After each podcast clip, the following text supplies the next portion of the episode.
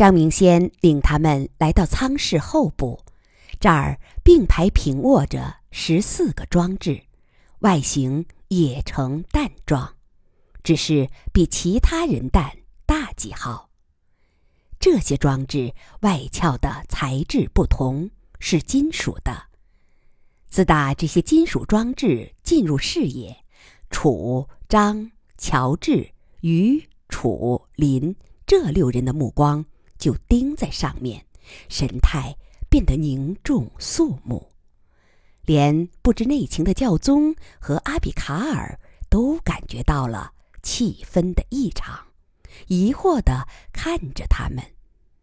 张明先轻咳一声，声音苍凉地对二人介绍说：“这是十四台人体冷冻装置。追加建造这个小型巨蛋舱的主要目的，就是为了装载他们。此刻在地面上，吉仁瑞先生正在向公众。”公布有关他的消息，我也告诉二位吧。他顿了下。这里面装载了十三个卵生人幼儿。幼儿？教宗震惊的问。因为依此前的宣传，飞船内装载的都是人蛋，他们将经过四十五万年的冷冻，降落到。某颗星球后才开始孵化，现在怎么突然冒出了十三个幼儿？张明先解释道：“为了保证卵生技术的可靠，必须事先在地球模拟环境中做孵化实验。我们做了十次，这十三个幼儿就是孵化实验中的成活者。”但由于可以想见的原因，这些实验对外绝对保密。这批幼儿将在冷冻状态下进行这次航行，也用青云保护的办法降落到目标星球，然后该装置将自动对他们解冻，唤醒他们。这样，此后孵化的卵生人就将有十三位哥哥。和姐姐带领了教宗和阿比卡尔从震惊中平静下来。教宗喃喃地说：“愿上帝保佑他们，也愿他们尽到兄子的责任。”阿比卡尔甚至开了句玩笑：“一定会的，我相信十三。”在新星球上，一定是个吉利数字。但更大的震惊还在后边。张明先说：“我要透露的秘密还没说完，这些装置同时也将是楚先生。他直指楚贵妇，今后数十万年的安身之所。他将随飞船出发。”不再返回地球了，他自愿随这些人类后裔前往宇宙深处，并在余生中守护他们。当然，他的苍凉转为悲伤。前提是年迈的楚先生能在那片蛮荒之地生存下来。刚刚平静下来的教宗和阿比卡尔再次被震惊之潮淹没，愕然盯着楚贵妇，良久说不出一句话。不需要多少想象力，就能为楚的未来描绘出一幅图景：地老天荒，孤身一人。全然陌生的环境，心灵上的孤独要更甚于肉体上的磨难，因为它的根永远被切断了。此刻，楚贵妇看起来神态平静，但心中一定是波涛汹涌。教宗热泪盈眶，径直。飘飞过去，隔着太空服与楚紧紧拥抱。他的声音沙哑，透出内心的激动。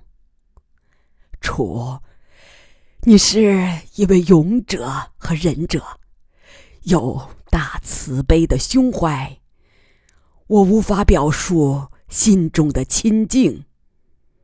他轻叹道：“我一向主张圣经的预言性质，但你……”却把预言性质的圣经真实化了。这番话的深重意蕴让其他人都感到震撼。教宗几乎是说，这位自愿前往蛮荒星球守护卵生人类的楚贵妇，就是肉身的上帝，是行上帝之事。教宗对楚贵妇用了如此之高的褒词，其他人听起来有点滑稽，因为尽管近年来他们对楚的印象已经大为改观，但毕竟他们也了解楚劣迹斑斑的前半生。不过，也许教宗的评价才是最准确的，也许一个远观者才能识别伟人。因为距离可以隐去次要的瑕疵。余乐水笑着为楚翻译了教宗的话，楚咧嘴笑了：“扯淡，甭给我抹粉了。你告诉教宗，我没那么崇高。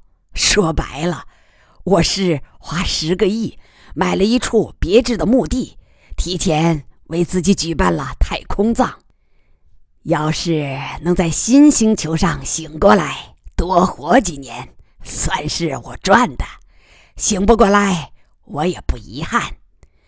我这辈子该受的苦受够了，该享的福享尽了，钱赚足了，也被我折腾光了。风流过了，血脉也流足了，不光留在地上，还送到了天上。你说，这世上我还有啥放不下的？不如拿我剩下的这几年寿命当赌注，到天上闯荡一番。余乐水照实为几个外国人翻译了他的话，大伙儿都笑了，抛掉了刚才的伤感，依次同楚拥别。楚贵妇说：“对了。”有点情况得向你们说明，免得有人把我想的太坏。我去新星球，可不是要照料自家儿孙，想这样看也做不到呀。我根本不知道有楚家基因的人蛋是哪些。乔治说：“反正肯定和我不在一个舱里，以后在新星球上相遇的机会不大。就是遇上了，我也不能。”单凭外貌就断定谁是楚家的种？娘的，这个鬼乔治事先就斩断了我的私心，我只好干脆学高尚一点，当一个大公无私的好干爹了。我会对五百个人蛋崽子一视同仁。众人都笑了。说到这儿。我还得透露一个秘密，这个秘密此前只有我、姬仁瑞、乔治和张明先四个人知道，连楚天乐和于乐水也不知情。他看看楚于二人，两人多少有点吃惊，笑着听他往下说：“这个秘密就是我这个舱里的人蛋的基因。”他指指周围的人蛋，不是电脑随机挑选的，而是我指定的。不过我可没倒卖船票，我指定的都是对神鹰蛋计划贡献最大的人，包括所有乐之友和他们的后代。楚天乐和余乐水大为吃惊，把目光转向姬仁瑞。但楚贵妇事先截住他俩的质询。小楚、小鱼，听我把话说完。这事不怪仁瑞老弟，是老楚我逼他做的。当年姬老弟在接受记者采访时说：“所有乐之友们都不搞特殊，不会为自己的后代索要传票。”这样的决定十分高尚，可是公平吗？按我老楚的规则，他就不公平。很不公平，出力大的人理当得到相应的回报。小楚、小鱼，不管你们对这件事儿怎么看，反正木已成舟，咱们就甭多说了。楚天乐暗暗摇头，他确实不知道这件事，但也不信这么大的行动只有四个人知情。在执行环节，肯定有人知道，至少是看出端倪，但他们都把秘密悄悄盖住了。原因很简单，他和金仁瑞曾倡导对全体民众的公平，但楚的做法却是另一种公平，对有功之人的公平，所以这种做法在有功之人这儿容易得到共鸣。楚天乐不愿对民众食言，但在此时此刻多说也没用，不可能把这些人蛋扔出去。于是他看看妻子，爽快地说：“好的，不说这个了。楚大叔，这些人就托付给你了。”没说的，我说过我要当一个好干爹。小楚啊。我把秘密全抖出来吧，这里面也有你和于乐水的血脉，你甭问我是咋儿办到的。他得意地说：“小楚，听说你坚决不留后代，为的是不让坏基因流传。别怪大叔我说话直，你这种想法实在是走火入魔，糊涂油蒙了心。”依我说，只要能生出你这样的天才脑瓜，就是伴着绝症也值呀！你给大伙儿做了多少事，我就不说了。我想，在新星球上，也需要你这样的天才脑瓜给众人指路哩。余乐水知道楚是咋儿弄到两人基因的，在自己的帮助下。不过那时楚贵妇只说要帮楚天乐留下后代，并未说是送往太空。他当时就是用天才大于绝症这个道理来劝说的，而且把自己说服了。她也觉得丈夫的决定是走火入魔。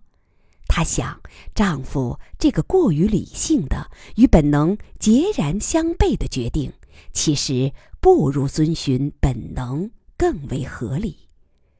楚天乐看看妻子，爽快地说：“不说他了，木已成舟的事就不说他了。楚大叔，祝你好运气。”时间很紧，不容大伙儿从容话别。张明先已经调好了速冻装置，楚贵妇与大伙儿挥别。走进去，关上透明的门。他在里面取下太空服的头盔，躺下去，平静的笑着，再次向大家挥手，说：“我准备好了，开始吧。”张明先没有立即按下启动钮，而是走过去，面对楚贵妇，庄重的。鞠躬致敬，其他六人重复了他的动作，包括教宗。教宗还对楚施了符。里面的楚贵妇一改平素的戏谑溜气，双手抱拳，郑重的一一回礼。最后，张明先庄容说：“我要启动了，楚先生，永别了。”永别了。他按下按钮，看不见的酷寒瞬间充盈了装置的内腔，楚的笑容迅速冻结，在那张皱纹深娟、带刀疤的脸上冻结成永恒，至少是四十五万年的永恒。来时的八人变成了七人。他们返回赤兔号，关闭密封门。赤兔号脱离结合态，缓缓退回，然后是一个反向的太空鱼跃，重新定位在楚世号下面的轨道。附近的一颗同步卫星把楚世号的画面同步送往地面，赤兔号上也接收了这些画面。现在，七人凝视着屏幕。屏幕上展示的是一个超长的无声镜头。暗黑的天幕上，楚世浩安静地待着。楚世浩舱内的速冻装置里，楚贵妇和十三个幼儿安静地睡着。地面上一块块实时直播的巨型屏幕下，人群静悄悄地向上凝视着。终于传来了。姬仁瑞的声音：“一个伟大的历史时刻来临了。出世号飞船携带着地球的生命信息，包括人类的生命信息，包括一个勇敢的守护者和他羽翼下的十三个幼儿，即将开始这趟为期四十五万年的漫漫征程。”七十一双眼睛在看着他们，七十一颗心在为他们跳动。现在，我宣布，楚世号起航。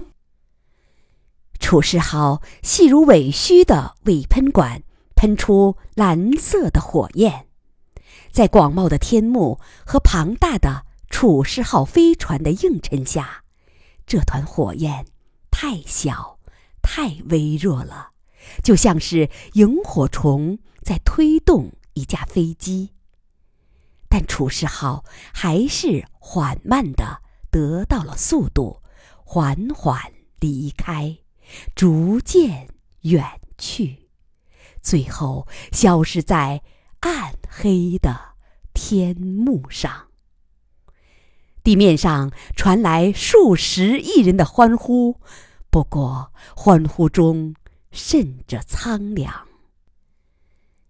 楚世号的加速度只有微不足道的零点零零一米每平方秒，但正如一句中国俗语：“不怕慢，只怕站。”楚世号用着蜗牛一样的加速度，在半年时间里逼近了第三宇宙速度。然后，它暂时停止加速，以这个速度向木星飞去。近两年后，它飞抵七亿千米外的木星，在强大的木星重力场中，把速度增加到二十千米每秒，航线也来了个陡急的转弯。然后，它启动本身的驱动装置，在加速状态下向外太空飞去。它在转弯之后的航程中，有一段离地球比较近。大口径的天文望远镜可以在暗黑的天幕上看到楚世号尾喷管微弱的光芒。那一段时间，地球上所有电视台都在播放有关它的画面，但这束光芒太微弱了，很快消失不见。出世号上没有配备大功率的通讯装置，就是为了把每一滴能量都用于飞船的加速。其实更重要的原因是，人类无法控制几十光年外和几十万年后的楚世号飞船，母子之间的关系早晚要断的。既然如此，那么早断几天也无所谓。三年以后，已经接收不到楚世号的无线电信号了，飞船彻底脱离了地球的羁绊，由不可知的命运来引导其后的航程。民众除了祈祷楚世号好运之外，开始把目光转向第二艘飞船，那将是一艘核聚变动力飞船。那时民众还不知道，乐之友科学院诸位天才的目光已经越过了核聚变动力飞船，盯上了一种全新的驱动方式。这种驱动方式基于一个全新的理论体系。